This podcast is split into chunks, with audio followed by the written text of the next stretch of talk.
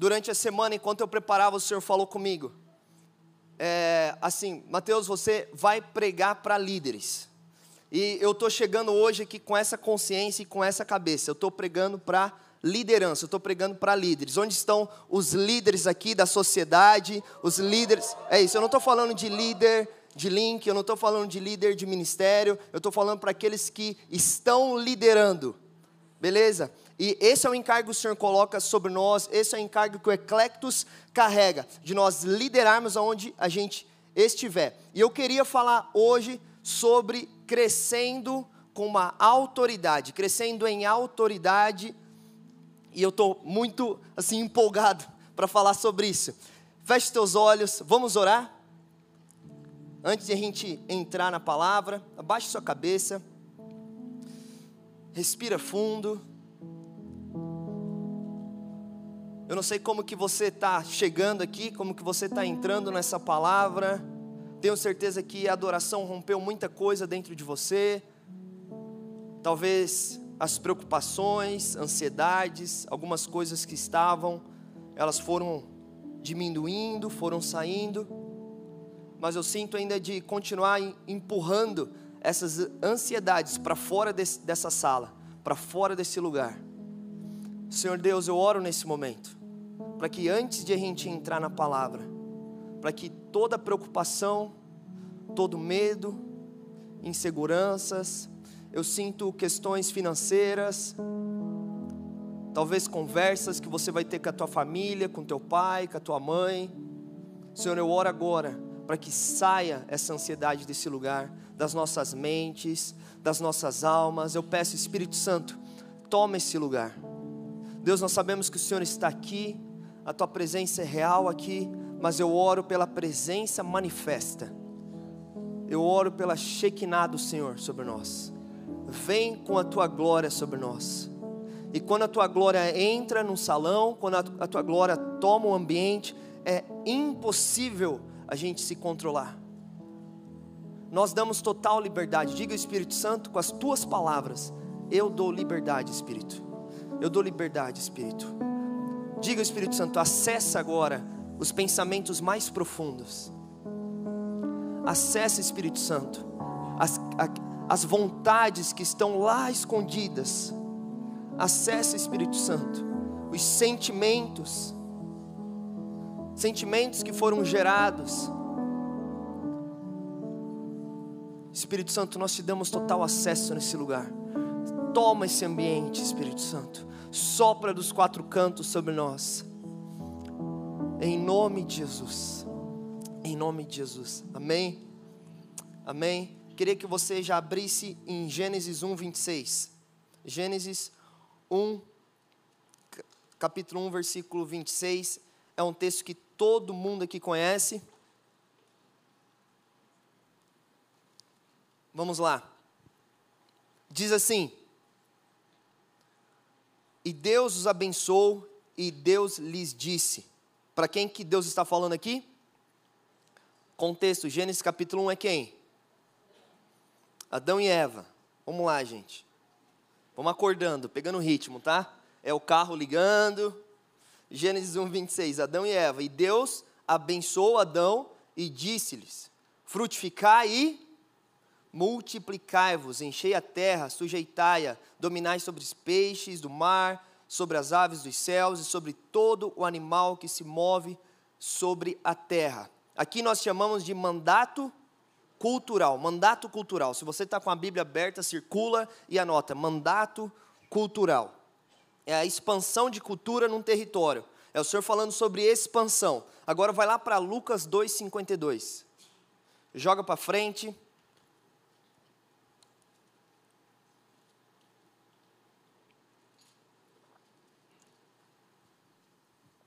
Joga para frente, Lucas 2,52, e vai dizer o seguinte: E crescia, quem que crescia?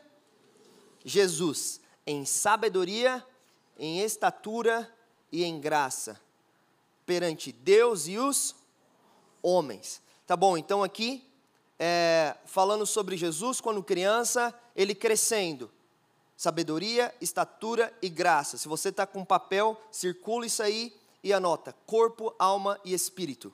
Corpo, alma e espírito. Perante Deus e perante os homens. Então aqui os homens testemunhavam. Esse menino está crescendo, corpo físico, saúde, mas também com inteligência, com um equilíbrio na mente dele, nas decisões, mas também espiritualmente ele está discernindo as coisas, ele está em crescimento. E também ele tinha um respaldo de Deus, dos céus. Essas duas passagens para mim, elas trazem um conceito de crescimento. Me parece que é uma ordem, eu olho isso aqui e me parece que é uma ordem de Deus, falando: vocês precisam crescer. Vocês constantemente precisam estar num lugar de avanço. A estagnação, a esterilidade não faz parte do reino de Deus. Não existe filhos de Deus que são estéreis. Espiritualmente falando, existem filhos que produzem mais filhos, filhos que crescem, que avançam, que ocupam território, que estão continuamente crescendo. E a gente vê esses textos falando desde a origem do homem e da mulher até o momento que Jesus chega à terra e o próprio Jesus ele se coloca nesse trilho, nessa necessidade de crescimento, de avanço como ser humano, mas como alma e como ser espiritual, como homem espiritual. Só que uma das coisas que pode interromper o crescimento no ser humano e que normalmente acontece são as crises. O momento onde crises chegam, crises seja é, seja crise conjugal, seja crise é, matrimonial, crise financeira, crise existencial. Eu não sei aqui qual crise que você um dia já passou, mas eu tenho certeza que todo mundo aqui já passou por alguma crise. Ou não? Alguém aqui nunca passou por uma crise na vida? Eu posso te emprestar algumas, pelo menos umas duas, três aqui que eu tenho no meu bolso. Todo mundo, agora, nesse exato momento. Eu lembro da minha primeira crise. Quantos lembram de alguma crise aí? Várias, vários momentos. Aquele dia que você se tranca no quarto e você só chora, não é verdade? Eu lembro, eu vou citar duas rápidas. A primeira, eu lembro quando eu fui cantar pela primeira vez na igreja. O que vocês estão rindo? Canta, solta a voz. Eu lembro que eu liderava na verdade eu não liderava, eu fazia parte do louvor dos adolescentes, meus 13 para 14 anos. E com 14 anos, o líder do louvor não apareceu. E o líder dos adolescentes me falou: Mateus, você consegue liderar louvor hoje? Aí eu assim, você tem certeza? Eu falou, pô, lidera louvor, você é aqui mais maduro, 14 anos de idade, para poder liderar. Eu lembro que eu fui cantar. É, Faz chover. Eu vejo uma pequena nuvem. Vocês sabem essa música? E eu tocava baixo na banda. Baixista. Sacanagem, pô. Sacanagem. Eu nem vou falar isso aqui no microfone. Eu lembro que eu peguei o pedestal, coloquei primeira música, eu fechei o olho. É, boa tarde. Vamos começar a adorar Jesus. Bati o tom. Hum, peguei. Eu vejo uma pequena nuvem. Comecei a cantar. Pô, eu, eu pensando, a glória está vindo, o céu está descendo. Os anjos estão se movendo nesse lugar. Em torno de uns 40 adolescentes que estavam participando. Aí sabe quando você dá aquela espiadinha assim? Abre o olho para ver o que estava acontecendo no ambiente. Eu abro o olho para ver o que estava acontecendo. Todo mundo com o olho aberto me olhando assim. Só que o que me chama a atenção não é só a galera me olhando. É que no fundo tinha um cara que eu acho que foi uma visão que eu tive, não é possível que ele estava assim. No fundo tinha um cara que estava com um tênis na mão. E ele fazia assim, ó. Ele falava, tipo, para de cantar, pelo amor de Deus. Ele fazia com tênis, tipo, eu vou tacar esse tênis em você se você não parar, cara. Agora pensa um moleque de 14 anos, eu fecho o olho rápido e eu continuo cantando. Acabou. Cara, eu entro em desespero. Eu começo a chorar, vou para casa. A minha primeira crise. Chorando, falo para a mãe: nunca mais eu vou subir num palco. Nunca mais eu vou pegar um microfone na minha vida. Nunca mais eu quero assim fazer nada num palco. E aqui estou eu hoje com o microfone pregando. Primeira crise. A segunda crise, eu lembro que foi o momento que eu tive que terminar o meu primeiro namoro. Você lembra daquele dia? Eu sei. Você teve que terminar ou foi terminado com você? Acontece. Acontece. Eu lembro que eu eu tinha meus 15 para 16 anos. Só que eu estava num período de oração. Aqueles três anos de oração. Alguém lembra da história de um mês atrás que eu contei aqui? Enfim. E eu lembro que o relacionamento começou a ficar estranho. A gente conversava. Sabe, não, não tinha mais aquela ligação, aquele clima. E eu perguntava: Você está bem? Estou bem. Então tá bom. Eu lembro que um dia acabou os adolescentes saindo, o grupo de adolescentes. Eu conversei com ela, falei: Você está muito estranha. Você está gostando de alguém? De outra pessoa? E ela fica em silêncio. Meu velho. Você está comigo, você sabe. É um negócio que dói. Eu falei assim: Você está gostando de alguém? Ela abaixando a cabeça andou. E eu falei assim, cara, tem outro cara, velho. Eu não acredito. Como assim? Eu sou o filho do pastor, quem que é? Não é possível. E eu. e ela vai, a gente vai andando.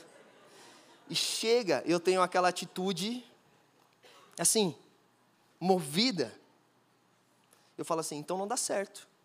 Você deve estar com outro cara, você não fala nada, você fica em silêncio, você nem deve gostar mais de mim. Então, para mim, acabou. Chega disso aqui. Não vou sustentar isso aqui. Isso aqui é uma mentira. A gente está orando três anos. Então, acabou isso aqui. Está me ouvindo? Eu encerro, duro, um líder firme, homem.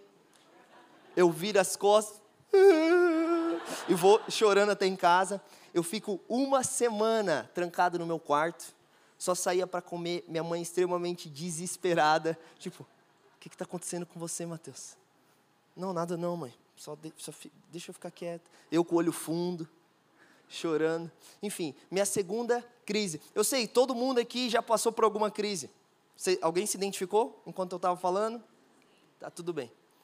As crises, elas normalmente roubam esse lugar do avanço elas chegam e elas roubam o lugar do avanço. Sabe, uma coisa que evita ou que favorece de você não paralisar ou ser paralisado nesse momento de crise, se você está anotando, anota isso, é ter uma mente renovada. Uma renovação de mente. Então, a renovação de mente, uma mente renovada que a palavra vai falar lá em Romanos 12, que o próprio Jesus fala, em Mateus 4,17, quando ele começa e inicia o ministério, dizendo: Arrependei-vos, porque é chegado o reino dos céus. E essa palavra arrependimento é, vem do grego metanoia, que significa mudança de mentalidade. O Senhor está falando, você precisa renovar, precisa mudar os teus pensamentos para você entender reino de Deus. Essa renovação de mentalidade faz com que a gente entenda a natureza de Deus. Então, a gente sai de um lugar só de ter as experiências com o Senhor, de ver os feitos do Senhor, e nós entramos num lugar de conhecer quem Deus é. Não é mais só o que Deus faz, mas é quem Ele é. E quando eu começo a entender quem Deus é e entro nessas crises que são inevitáveis e que vão acontecer, aliás, tem estudos que dizem que a cada 10 anos o ser humano entra em grandes crises.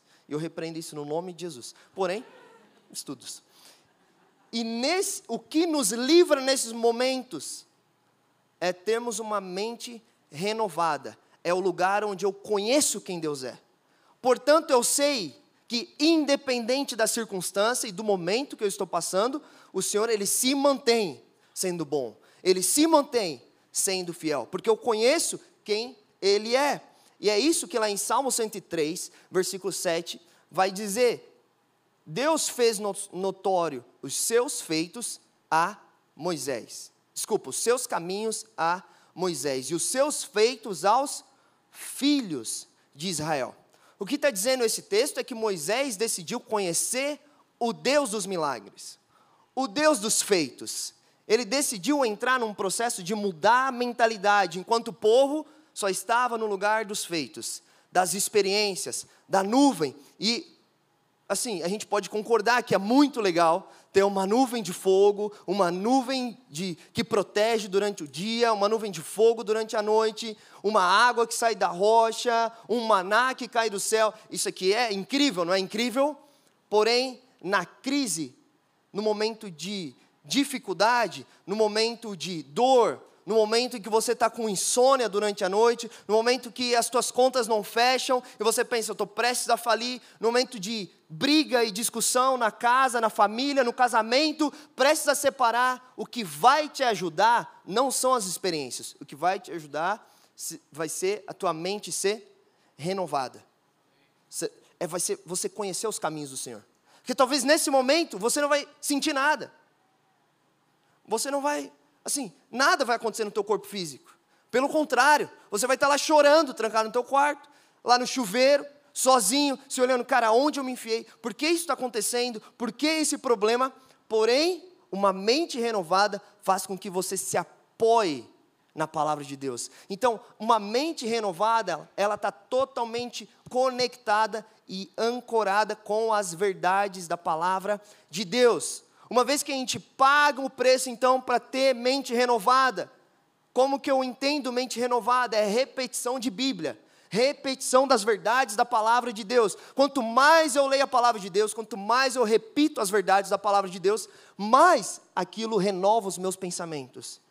E esse processo é a desconstrução dos meus paradigmas, dos meus padrões, aquilo que um dia foi colocado é, pela minha mãe, pelo meu pai. Eu vendo meu pai lidando com os problemas. E quando eu vejo, quando eu via a minha família, aquilo lá criou um padrão. Ah, é assim que se resolve.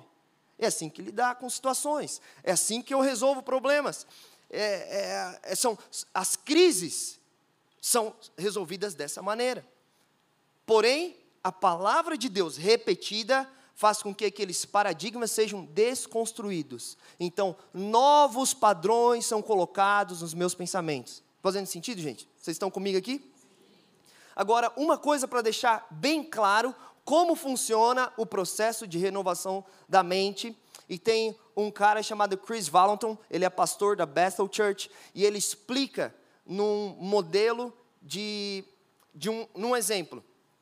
Então imagina comigo aqui um bloco de queijo. Um bloco de queijo. Todo mundo está pensando num bloco de queijo? Deu fome? Sim. Tá, um bloco de queijo. Agora imagina uma pequena bolinha de metal bem quente. Imaginou? Um bloco de queijo. E essa bolinha você joga nesse bloco de queijo. Está imaginando a bolinha? O que acontece? Aonde essa bolinha cai, derrete, não é verdade? E abre ali o que? Um, um buraco, um caminho. Isso ali a neurociência chama de novas vias neurais. É assim um processo de pensamento. Quando eu começo a criar pensamentos, é um, uma nova via neural, é um novo caminho que eu crio. Quando a gente era lá criança, pequeno, era isso que estava acontecendo. Ah, é assim que faz. Ah, é dessa maneira que resolve isso. Ah, é essa atitude que eu tenho. Eu vou, aquilo vai criando o meu padrão, meus paradigmas. Só que quando eu vou absorvendo da palavra de Deus, eu vou recebendo das verdades da palavra de Deus, agora eu vou criando novas vias neurais. É esse, essa bolinha de metal bem quente caindo sobre esse lugar até o ponto que aquilo se torna o meu padrão. Então, no meio da crise, ao invés de eu desistir de tudo, eu largar de tudo, eu terminar casamento, eu, eu romper uma sociedade, eu tomar uma decisão maluca de fugir, eu vou embora. Agora, porque eu recebi de uma mente renovada e eu me apropriei das verdades da palavra de Deus, agora eu tenho uma outra saída. Agora existe uma nova via neural sendo criada. Está fazendo sentido, gente? Vocês estão comigo? E assim que nós lidamos com a crise, através desses novos pensamentos, uma vez que a gente tem então essa mente renovada, a crise não é mais problema. Presta atenção no que eu vou falar. A crise ela se torna uma oportunidade. Então, quando eu entro dentro da crise, eu não pergunto por que, que isso está acontecendo, mas o que, que eu preciso aprender nesse lugar. Como eu consigo é, me impulsionar para crescer? Como que eu não posso ficar estagnado nesse lugar? Deus, o, o que eu preciso aprender disso aqui? Porém, se eu não tenho essa mente renovada, a crise ela se torna a oportunidade das minhas desculpas. É o momento que as minhas melhores desculpas elas aparecem. É o momento em que, quando eu entro nesse lugar, eu começo a falar. Eu começo a, a jogar desculpas. E, na verdade, isso que os grandes homens de Deus, quando o Senhor chama eles e eles passam pelas crises, você vê que as desculpas começam a aparecer. Vamos lá, um exemplo bem claro: Abraão, quando o Senhor fala para ele, fala assim: Eu vou te fazer pai de nações, pai de multidões. De repente aparece a crise imediatamente na cabeça dele. Porque a crise não tinha a ver só com o fato de ele não ter um filho. Era mais do que isso. A crise, a crise era o fato de ele ser velho. Uma coisa é você ter 25 anos e você receber uma palavra, você fala, beleza, eu tenho condições ainda de correr, Sara tem condições de a gente ainda ter filhos. Agora, a palavra que o Senhor estava dando traz à tona a crise de, eu já sou velho. E é isso que ele fala, como? Eu, eu sou muito velho para ter filhos. Outro homem, Moisés, quando o Senhor fala, você vai ser o grande libertador de Israel, chama ele, qual que é a crise dele? Eu sou gago, não sei nem falar. Como eu vou liderar uma nação? Como eu vou liderar um povo? Como eu vou ser o grande libertador? Assim como Gideão, que ele era medroso. Quando o Senhor fala, é você, como assim? Tipo, eu sou o mais novo, o menor da minha casa. É, Jeremias, que era o garotinho, novinho, era um menino. Davi, que foi assassino, que foi adúltero. Olha só, grandes homens que nós vemos de Deus. Isaías tinha lábios impuros. Jonas, que foge de Deus. João Batista, que era estranho pra caramba. É, Maria Madalena, que tinha sido possuída por muitos demônios. Mulher samaritana que tinha se divorciado várias vezes. Olha só as crises quando elas se deparam com o chamado. Se deparam com o Senhor é, trazendo essas pessoas. De repente, crises começam a aparecer. Paulo, que tinha matado o crente. Tudo isso fez com que o Senhor toda vez que o Senhor chamasse, a crise surgisse, o que o Senhor fala? O Senhor vem com as verdades dele sobre aquelas pessoas. Quando o Senhor chama Josué e fala: Josué, você vai liderar no lugar de Moisés. Imediatamente o Senhor já vem com a verdade. Antes que a crise apareça, Josué, saiba, você é escolhido, eu te escolhi, onde você colocar os pés, ali você vai possuir, assim como eu fiz com Moisés. E ele vai colocando, medita na minha palavra, noite e dia, porque a repetição das verdades do Senhor renovam pensamentos, renovam as nossas, as nossas mentes. Então, repetindo as verdades do Senhor todos os dias, renovamos a mente. Uma coisa prática para você anotar é: sempre, sempre, visualize, construa no espírito e chame a existência. Quando você está de frente a uma crise, visualize as verdades do Senhor, construa aquilo no espírito e chame a existência. Quando você lidar com um problema no trabalho, fala, Senhor, mas não, é isso que a tua palavra do Senhor diz. Cita a palavra do Senhor. Quando o diabo vem falar algo sobre você, cita a palavra do Senhor. Não, mas não, não é isso que a palavra do Senhor diz. Quando algo vem contra a tua família, não, mas não é isso que a verdade do Senhor diz. Cita a verdade do Senhor, construa no espírito e chame a existência. Agora, o ponto mais importante é, uma vez que eu entendo que eu preciso de uma mente renovada, eu continuo num processo de crescimento. Eu não fico estagnado eu continuo crescendo. A crise é uma oportunidade, a crise me impulsiona, e como então eu cresço com essa autoridade em meio a essa crise? Eu quero que você comece a anotar, e aqui eu entro na palavra. Meu Deus, eu passei 20 minutos na minha introdução. Tá, vai dar certo.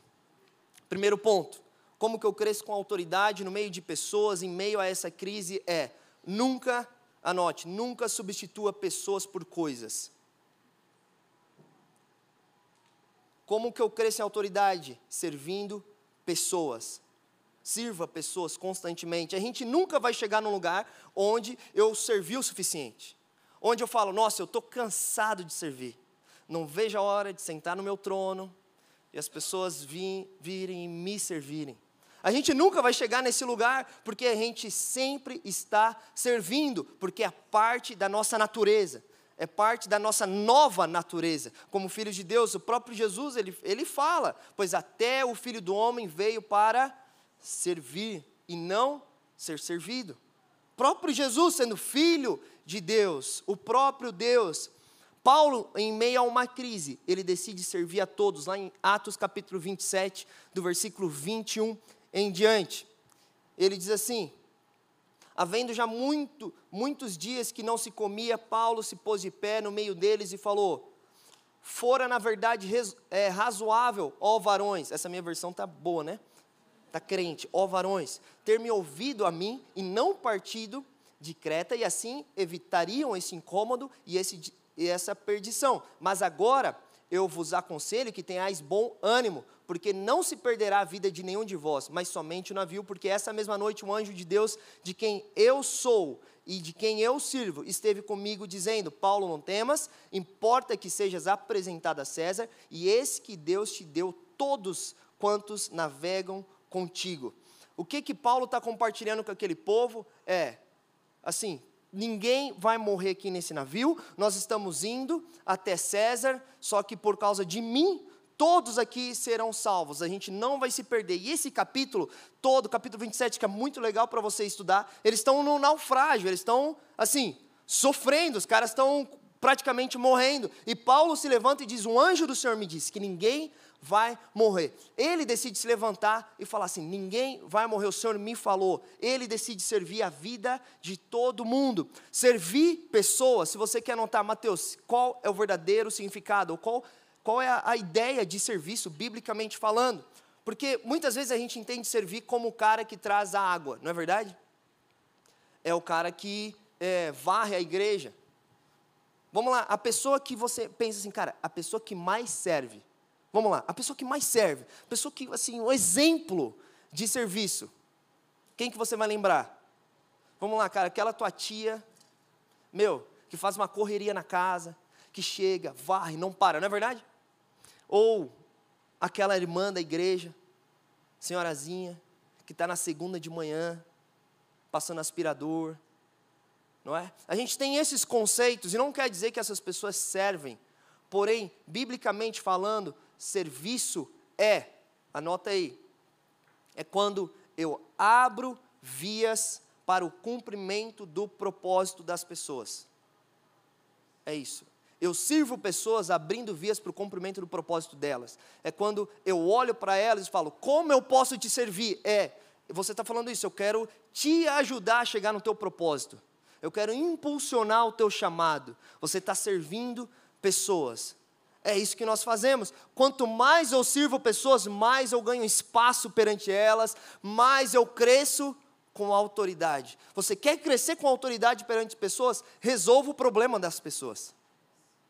Resolva o problema. Não tem onde estacionar. Cara, achei um lugar para você, estaciona aqui. Você acabou de crescer um pouquinho em autoridade perante a pessoa.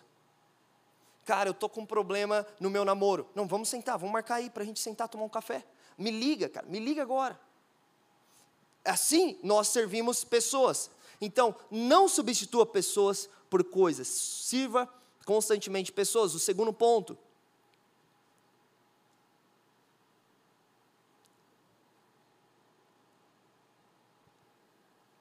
seja autêntico e vulnerável. Seja autêntico e vulnerável. Provérbios 28, 13 vai dizer assim: Quem tenta esconder os seus pecados não terá sucesso, mas Deus tem misericórdia de quem confessa os seus pecados e os abandona. Aqui está falando de vulnerabilidade. Está falando de você expor as tuas fraquezas, as tuas dores, você trazer os teus testemunhos para a mesa. Eu faço uma pergunta: quantas pessoas conhecem o teu testemunho? Quantas pessoas já ouviram falar da tua história? A galera do teu link conhece o teu testemunho? Você já conseguiu compartilhar para duas, três pessoas que estão ao teu lado as tuas dores? Não, é, não são só as tuas glórias, os teus êxitos, êxitos, os, os teus sucessos, mas são os teus problemas, são as tuas dificuldades, tua vulnerabilidade. Quando você é vulnerável, você ganha espaço, você ganha contexto perante as pessoas. Além disso, a vulnerabilidade, uma vez que ela é exposta, ela desarma o inimigo. Ela desarma. Porque o inimigo armado é aquele que retém o teu orgulho, é aquele que está constantemente segurando a tua falsidade. Seja de verdade, cara, seja quem você é. Não vista uma máscara para chegar no teu link. Não vista uma máscara para você chegar aqui dentro. Deus não espera pessoas perfeitas, o Senhor não espera um povo perfeito, mas Ele espera pessoas autênticas, pessoas que são de verdade. Quem é você? Eu oro para que a gente não, não seja fake, eu oro para que a gente seja de verdade. Eu oro para que as pessoas do nosso lado falem, cara, eu conheço de verdade esse cara. E quando nós somos de verdade, quando eu sou vulnerável, eu cresço em autoridade perante as pessoas abrindo um parênteses aqui, não significa que você não vai saber se portar nos ambientes. Isso não significa que você vai ser um cara sem noção e vai dizer, mas isso sou eu, eu sou assim mesmo. Não, não, aí você atravessou a linha da noção. Não é verdade? E cara, a gente está aqui com galera, tipo, 30 anos mais, né? A gente não precisava falar disso, mas às vezes é bom trazer. Vou abrir um outro parênteses aqui. Cara, o que, que é noção? Noção. Não, eu vou, eu vou falar, vou ter que falar sobre isso. Porque às vezes assim é bom a gente saber e a gente ensina também a galera mais nova. Noção tem a ver com duas coisas: tempo e espaço. Tempo e espaço. Gente, é sério, eu estudei para falar isso aqui. Eu não estou inventando. tempo e espaço. É você saber tempo, a hora que você fala. Isso aqui é noção. Você tem que ter noção para não entrar no meio de uma roda, velho. Você tem que ter noção para saber, eles estão tratando tal assunto. Aí você chega falando, tipo, do Diniz. A galera de futebol sabe quem é, né? Você vem e fala uma coisa nada a ver, entendeu? Tipo, tempo, você tem que saber. Tempo, a hora que você entra, a hora que você acessa os lugares. Mas tem a ver com espaço. Tem a ver com o lugar que você entra. Entendeu? Onde você está. Aonde você está vai determinar o, o, o, o jeito que você fala, o jeito que você se porta, a roupa que você tem, noção. Beleza? Tá bom, fechou parênteses, é bom, né? Aprender. Então, a tua autenticidade não pode romper a barreira da noção. Aliás, lembrei de uma história aqui de um dia de um amigo. Eu, eu contava para vocês que eu comecei a liderar cedo. É, e eu lembro da minha liderança com um grupo muito novo, de 16, 17 anos os caras na minha liderança. E eu um dia estava fazendo uma reunião de liderança. Imagina, cara, uma reunião de líderes. E um dos líderes, antes da reunião começar, a galera estava lá, ele tinha acabado de chegar do box. O cara estava treinando, então ele chega com as luvas. E ele está assim, nossa, cara, o treino foi muito bom hoje tal, fica assim. Deu, não, massa, massa. Vamos, vamos começar a reunião, galera. Senta aqui, ele senta do meu lado. Senta do meu lado, todo mundo aqui, ó, então, cara, ó, a gente ora, enfim, senta e começa a reunião, os passos, estratégias, o que a gente está pensando, aqueles problemas que a gente precisa resolver. Do nada, enquanto eu estou falando, então tem aquela situação com um jovem, eu levo um soco na cara. Tu, eu faço assim, ó. Eu faço assim.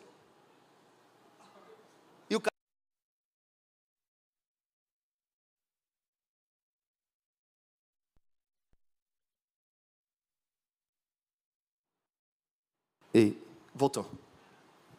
Voltou? Vai, vai continuar? Precisa trocar? Não, tá, beleza. E o, cara do, e o cara do lado que dá um soco, que é um moleque de 16 anos, ele tá assim, que socaço, velho. E eu assim,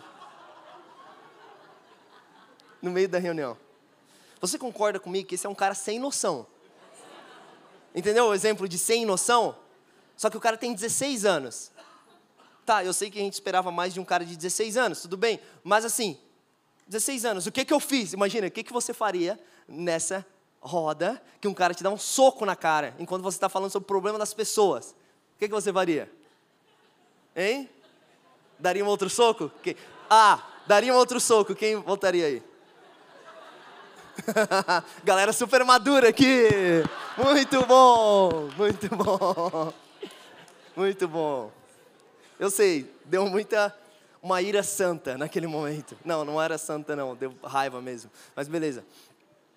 Eu só falei pro cara sair da sala. É só isso. Com classe. Eu olhei e falei: Vai embora dessa sala agora, velho. Agora. É, foi assim, né? Você lembra desse dia, velho? Eu falei, mano, vaza daqui, velho. O cara, mas por quê? Os caras queriam bater. Aí os discípulos queriam bater nele. Os caras, você tá maluco? Você é maluco? Mas enfim, foi um, um dia. Esse dia foi louco. Famoso, esse dia foi louco. Mas beleza. Tá. Deus não espera pessoas perfeitas, não, mas pessoas que sejam de verdade, com certeza, pessoas autênticas e vulneráveis. Quando você tem vulnerabilidade, você cresce perante as pessoas. Ponto 3. Ponto 3, como que eu cresço perante as pessoas, como que eu cresço com autoridade em meia crise, tenha equilíbrio emocional.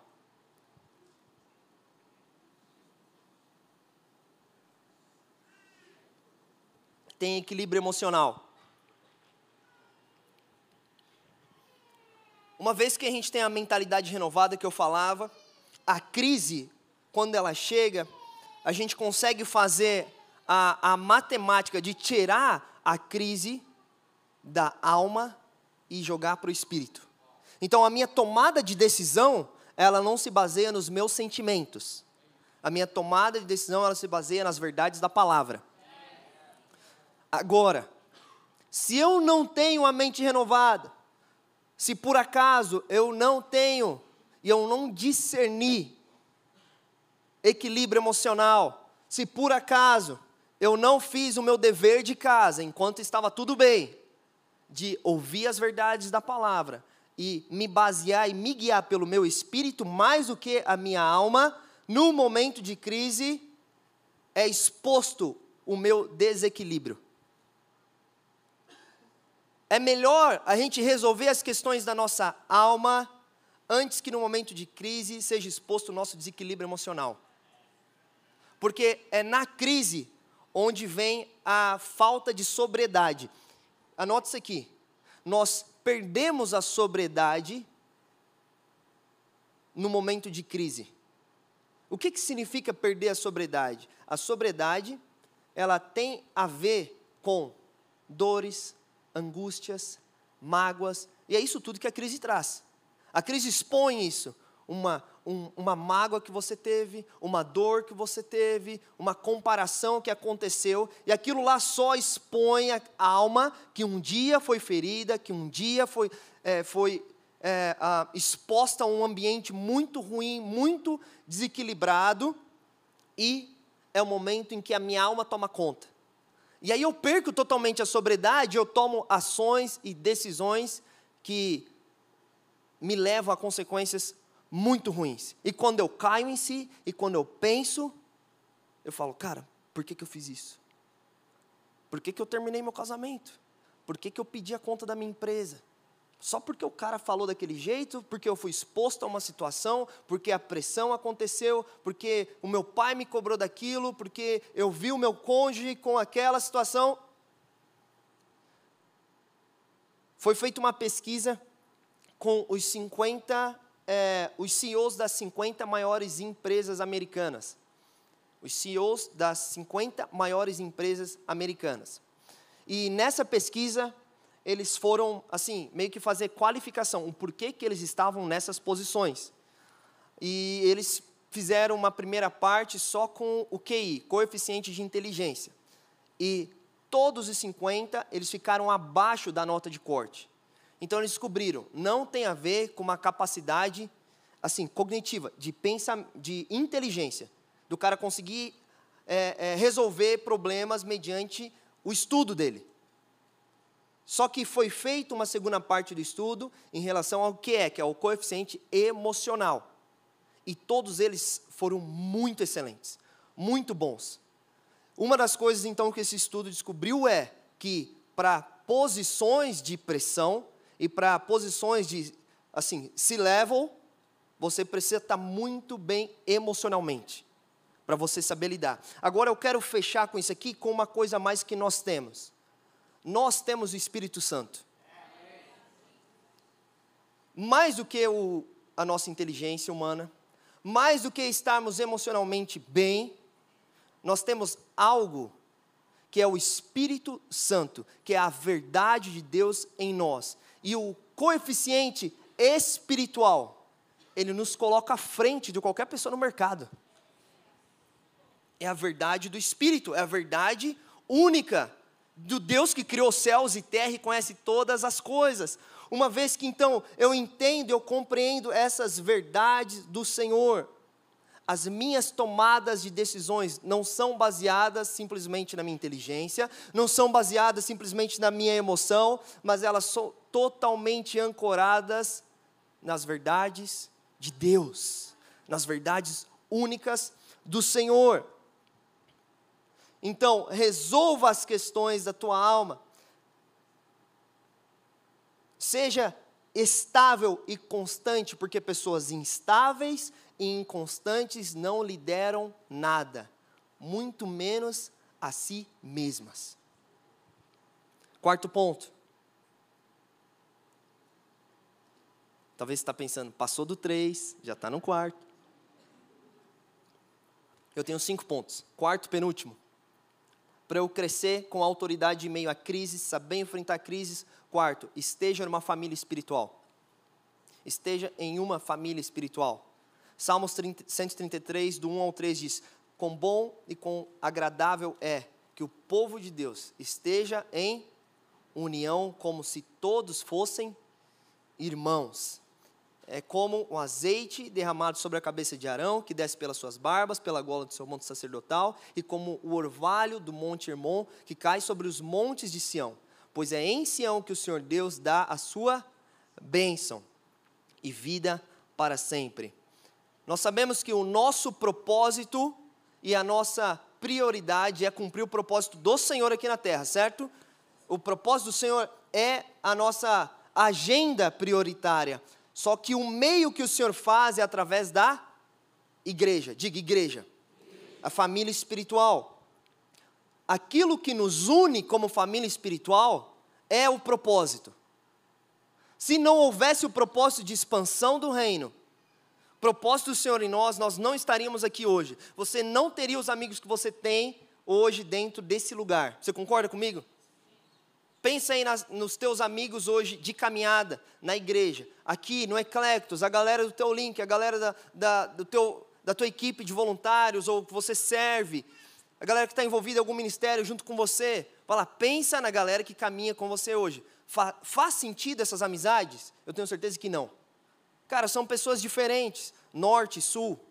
Um cara que torce para o Corinthians, outro para Palmeiras. Como vão ser amigos? Não existe isso. Não deveria, pelo menos. Está tá fazendo sentido? É pessoas diferentes, contextos diferentes, ideias diferentes, famílias diferentes, tudo diferente. O que nos une é o propósito, que existe um propósito claro. Só que uma vez que o propósito não existe mais, e se a gente andar sem um propósito, de entender que como família espiritual nós andamos para um propósito, qual que é o sentido da família espiritual então? Se não há propósito.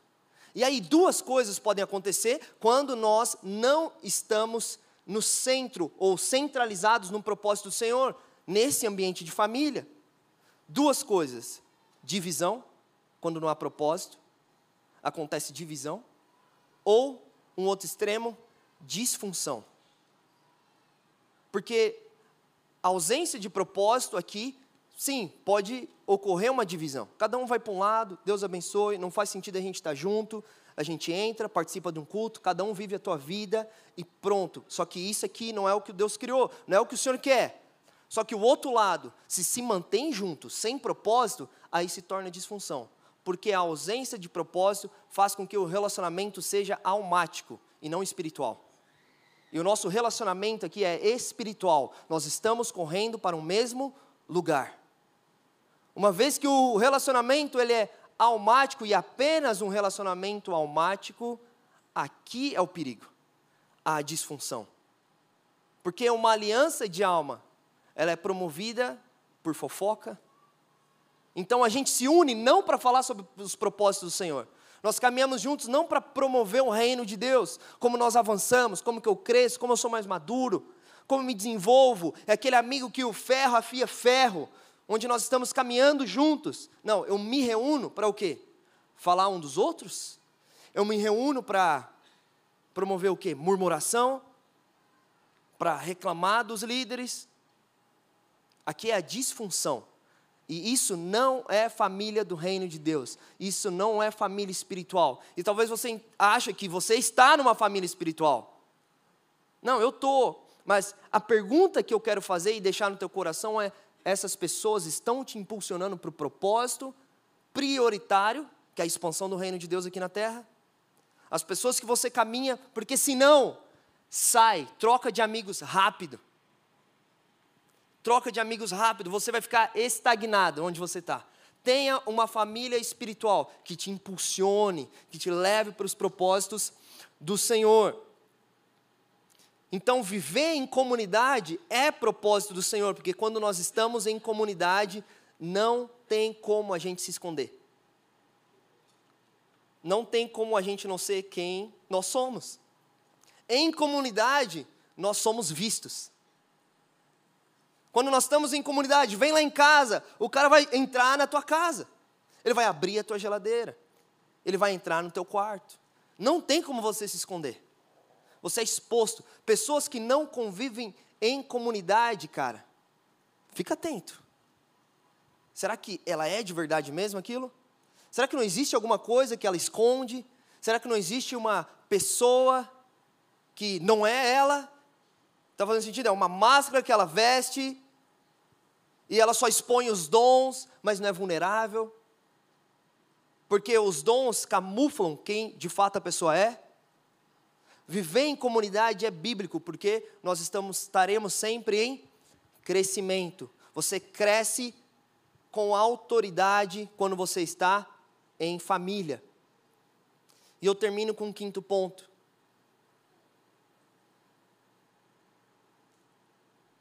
O quinto ponto, para você crescer com autoridade, você precisa ter respaldo dos céus. Rasgue os céus. Provérbios 25, 14. Você que tem a Bíblia, abre aí. Provérbios 25, 14.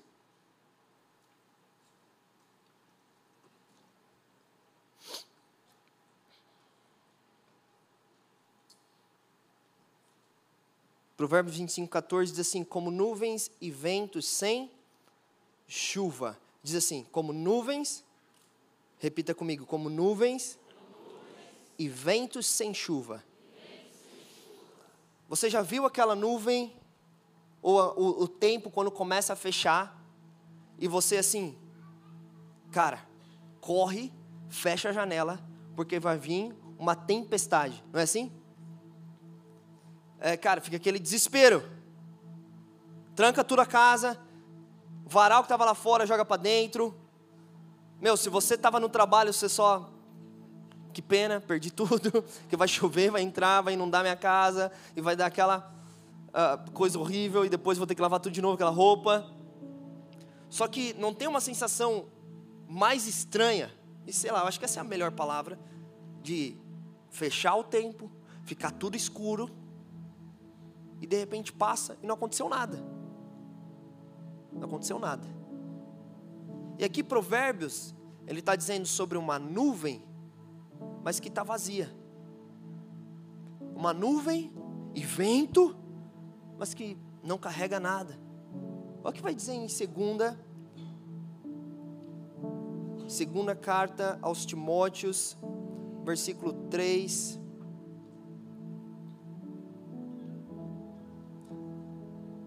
Três, cinco. Tendo aparência de piedade, mas nega o seu poder. Se afaste desses também. Essa palavra piedade, o grego pio, significa divindade. Então, Paulo dando uma recomendação dizendo: pessoas que parecem têm uma aparência de divindade. São pessoas que vêm na igreja, são pessoas que se vestem como crentes, pessoas que conhecem as músicas, pessoas que levantam as mãos, mas são vazias, mas são como aquelas nuvens que parecem que carregam alguma coisa e não tem nada, e não chove. Eu não quero ser essa nuvem vazia. Eu oro, Senhor, me livra, me livra de ser alguém vazio, de alguém com uma aparência, alguém que acha, onde as pessoas esperam alguma coisa, onde as pessoas oram e falam, olham e falam, aquilo lá deve carregar alguma coisa. Não, esse cara parece que carrega alguma coisa. Ele fala como se ele carrega, como se ele carregasse alguma coisa. Ele se porta como se carregasse. Olha o Instagram dele. Ele tem versículos. Ele faz live de oração. Mas no fundo, no fundo, no fundo, é, é Paulo falando: se afasta deles. Eles negam o poder. Tem aparência, mas não tem poder. E o poder aqui é totalmente conectado com o respaldo dos céus. Essa autoridade que o Senhor quer derramar sobre nós. Crescer em autoridade é crescer com o respaldo de Deus. Crescer em autoridade é você crescer como essa nuvem que vai se enchendo, vai se enchendo, vai se enchendo, vai tomando forma, e a hora que aparece, é muita chuva. É muita chuva. É uma nuvem que está lá escondida. É você escondido no teu quarto, buscando ao Senhor. É você sendo fiel todos os dias, quando ninguém está vendo. É você permanecendo em obediência, quando às vezes é difícil obedecer. É Jesus no Getsemane, quieto, um choro interno, mas muito dolorido, dizendo: Senhor, se possível, afasta de mim esse cálice, mas que seja feita a tua vontade. Senhor, eu estou disposto a ser espremido nesse lugar. E esse é o lugar que o Senhor quer nos levar. É um lugar onde quer nos prensar um pouco mais, para que essa nuvem seja mais cheia, mais cheia, mais cheia. E quando chegar o momento de ser exposto publicamente, tenha muito poder, muita presença Cara, o mundo, ele não merece mais pessoas, e ele não precisa de mais crentes, ele não precisa de mais pessoas que conhecem a Jesus. Ele precisa de pessoas, o mundo precisa, os teus amigos, a tua família, os caras estão no teu trabalho sentado todos os dias, eles não precisam de crentes, eles precisam de pessoas com poder que carregam o respaldo dos céus é isso que elas precisam. Elas precisam de pessoas que elas olham e falam: Isso aqui é uma nuvem carregada da glória de Deus. Essa pessoa é uma pessoa que carrega poder. Onde quando a pessoa chega doente, você fala: Cara, posso orar por você? Com toda humildade. Naturalmente, não vai parecer nada. Só que no mundo espiritual, você é gigante. O mundo espiritual respalda a tua oração. O mundo espiritual respalda quando você fala, deixa eu orar por você. O movimento espiritual acontece, os demônios saem. Quando você entra no ambiente, na tua casa, que você pensa, cara, está uma bagunça na minha casa, está confusão nesse lugar. Você entra, você coloca o pé, os demônios saem daquele lugar, porque os céus respaldam aquilo que você carrega. Que a gente não, não venha a ser só pessoas que aparentam algo, mas não carregam nada que sejamos como nuvens carregadas da glória de Deus. Se coloca de pé no teu lugar. Feche os teus olhos. Se você ora no Espírito, começa a orar em línguas agora. Vamos permitir o Espírito Santo fluir nesse lugar. A palavra foi semeada dentro de você. Esse é o momento agora que você coloca profundidade nessa terra e a semente vai no mais profundo do teu interior. Vamos, só ora no Espírito. Por um minuto, um, dois minutos, vamos lá. Se você não ora ainda em línguas, só coloque, se coloque no lugar de exaltar o nome de Jesus. De falar, Senhor é santo, o Senhor é glorificado nesse lugar. Manifesta a tua presença aqui nesse lugar.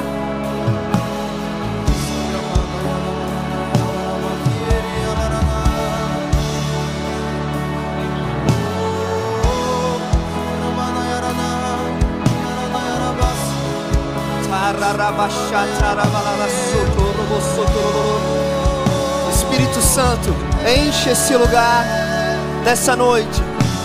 Transborda-nos, transborda-nos, transborda cada jovem que está aqui, cada homem, cada mulher que está aqui agora. Vamos lá, seja cheio do Espírito, seja cheio da verdade do Senhor, seja cheio da verdade das palavras do Senhor sobre você agora.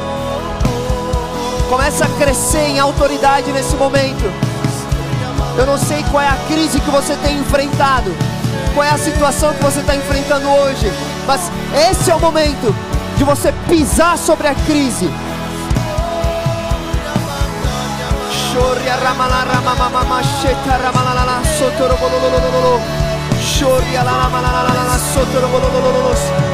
Vamos, entre agora na nuvem de glória de Deus. O Senhor está entrando nesse lugar. Eu não sei se você percebeu, existe um ambiente de glória descendo, o ambiente está mudando, a atmosfera está mudando. Entra agora nessa nuvem de glória, a nuvem da presença de Deus, a nuvem da presença de Deus. Espírito Santo, toma esse lugar, toma esse lugar e enche-nos, todos que estão nesse salão, todos os voluntários as pessoas estão servindo, aqueles que estão lá em cima agora, sejam cheios, cheios do Espírito Santo. Mais, mais, mais.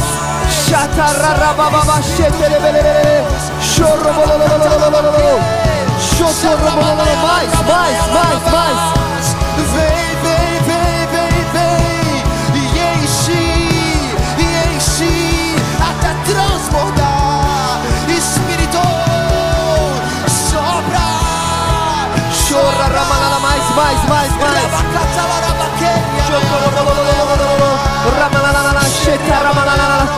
Receba nesse momento autoridade para curar enfermos.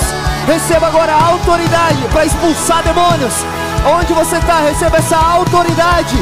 Autoridade para libertar cativos, pessoas presas em vícios.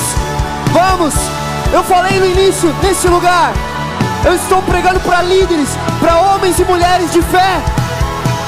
Receba onde você está, o Senhor está posicionando você como um líder, como uma líder onde você está, um líder espiritual naquele lugar, uma líder espiritual naquele lugar. Mais Deus, autoridade agora, dons do Espírito, dons do Espírito.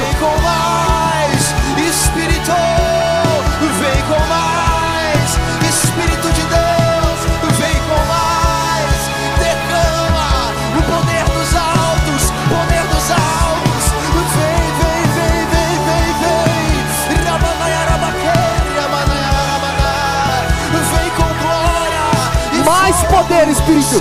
Mais poder, Espírito. Mais poder, Espírito. Se nesse momento você está sentindo no teu corpo físico, como se fosse o poder do Espírito, a autoridade de Deus te tocando, coloca a mão na pessoa do teu lado. Só você que está sentindo algo do Espírito Santo. Vai encostando na pessoa do teu lado e libera isso. Libera isso sobre todos. Em nome de Jesus. Poder do Espírito Santo. Passa sobre nós. Shekinah de Deus, a glória do Senhor. Oh, mais, mais, mais.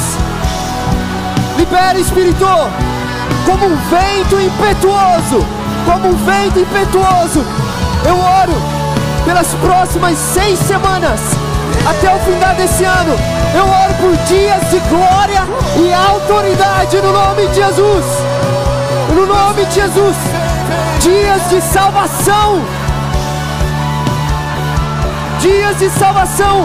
Eu sinto pessoas que estão orando o ano todo por salvação da tua casa, salvação de familiares, Eu sinto inclusive pessoas orando por salvação.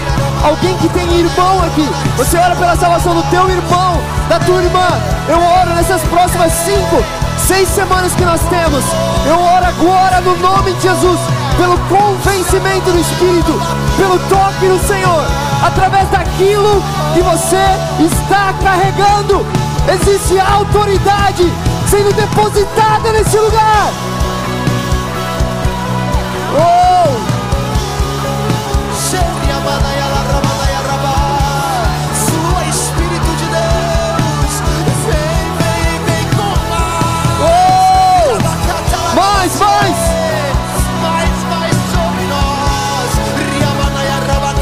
Estica um pouco mais o teu espírito. Estica um pouco mais o teu espírito. Vamos lá. Não para, não para, não para. Show! Show!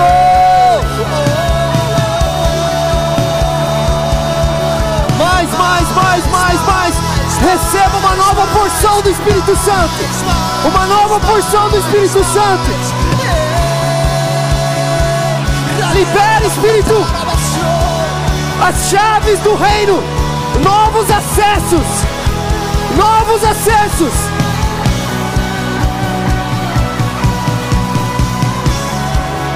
Novos acessos. Portas que estavam travadas, portas que estavam trancadas. Hoje o Senhor está entregando chaves do reino para algumas pessoas. Receba as chaves do reino agora.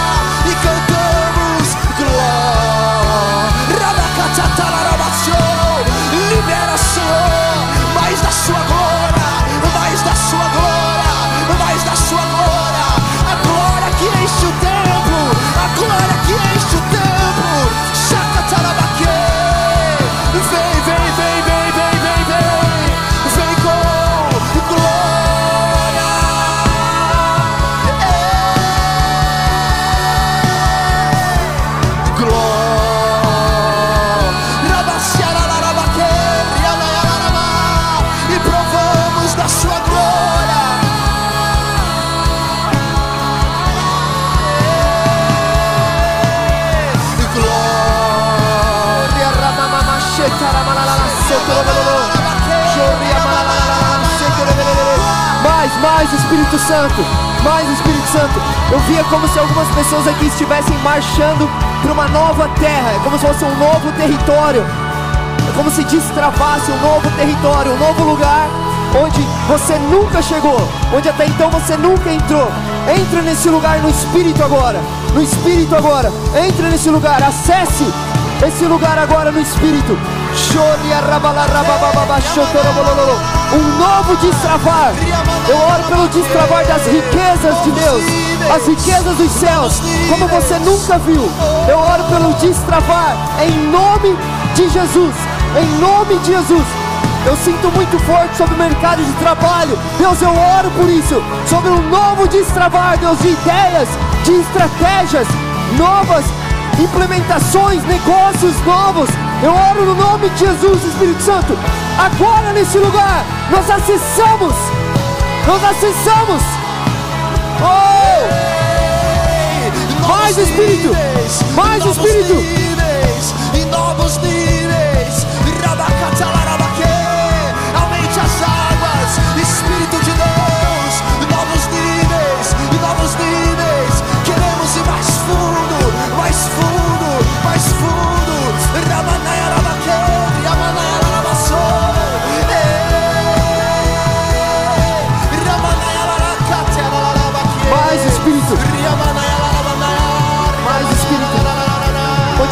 Sua posição, continue posicionado no Espírito. Mas eu sinto que o Senhor, Ele está vindo com sinais agora, sinais e maravilhas sobre nós. Algumas pessoas eu via como se você tivesse incrédula. Você está aqui, você está recebendo no Espírito, só que aquilo que foi liberado é como se você soubesse, é para mim, mas não sei se é real. Eu não sei se vai acontecer isso. Eu vi como o Senhor vindo com sinais agora sobre você, como se fossem sinais para confirmar. Você precisa desses sinais, é como se esses sinais confirmassem as palavras agora. No nome de Jesus, cinco sinais em relação a curas físicas, curas físicas agora acontecendo. No nome de Jesus, eu não sei se alguma pessoa está com um nódulo, como se fosse nódulos no teu corpo, nódulos talvez no teu braço ou nas tuas costas, mas eu sinto o Senhor agora queimando isso, está sumindo agora. Isso aqui é um sinal sobre as palavras que o Senhor está derramando sobre você. Em nome de Jesus, em nome de Jesus, em nome de Jesus, mais Senhor, mais Senhor, vem com curas agora, vem com curas. Nós estamos no ambiente da glória de Deus. Eu não sei se você entendeu o que está acontecendo nesse lugar, mas se apropria, não faça perguntas. Não faça perguntas, só entra no rio de Deus, entra nessa nuvem de glória de Deus e pega isso no Espírito, pega isso, chama a existência agora. Eu oro no nome de Jesus por curas imediatas agora. Pessoas que têm pedra no rim, eu oro agora, sejam curadas em nome de Jesus. Subam essas pedras agora desapareçam agora, em nome de Jesus, em nome de Jesus. Mais, mais Deus, mais Deus, mais Deus. Mulheres aqui que estão inférteis, talvez por uma orientação médica, talvez por um diagnóstico médico. Eu oro agora em nome de Jesus, pelo destravar do teu ventre eu oro pelo teu útero sendo fértil agora, em nome de Jesus. Receba o teu milagre nesse lugar, como um sinal das palavras do Senhor sobre a tua casa. Mais Espírito Santo, mais Espírito Santo.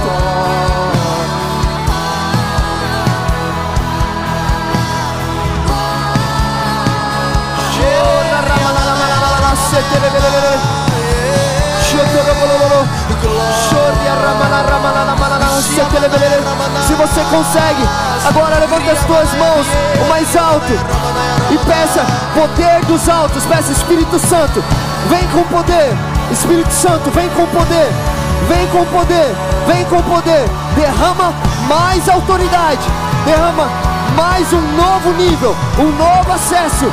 Receba isso agora no Espírito, receba isso agora, Espírito Santo. Toca todos que estão nesse salão. Todos que estão nesse lugar. Todos que estão nesse lugar. Oh! Mais poder! Mais poder! Mais poder! Mais! Mais! Mais! Uh! Um calor no teu ventre, um calor nas tuas costas agora. Sinais do Espírito Santo agora. Algumas pessoas vão sentir o teu rosto. Como se estivesse queimando o teu rosto agora. Mais Espírito. Mais Espírito. Mais Espírito.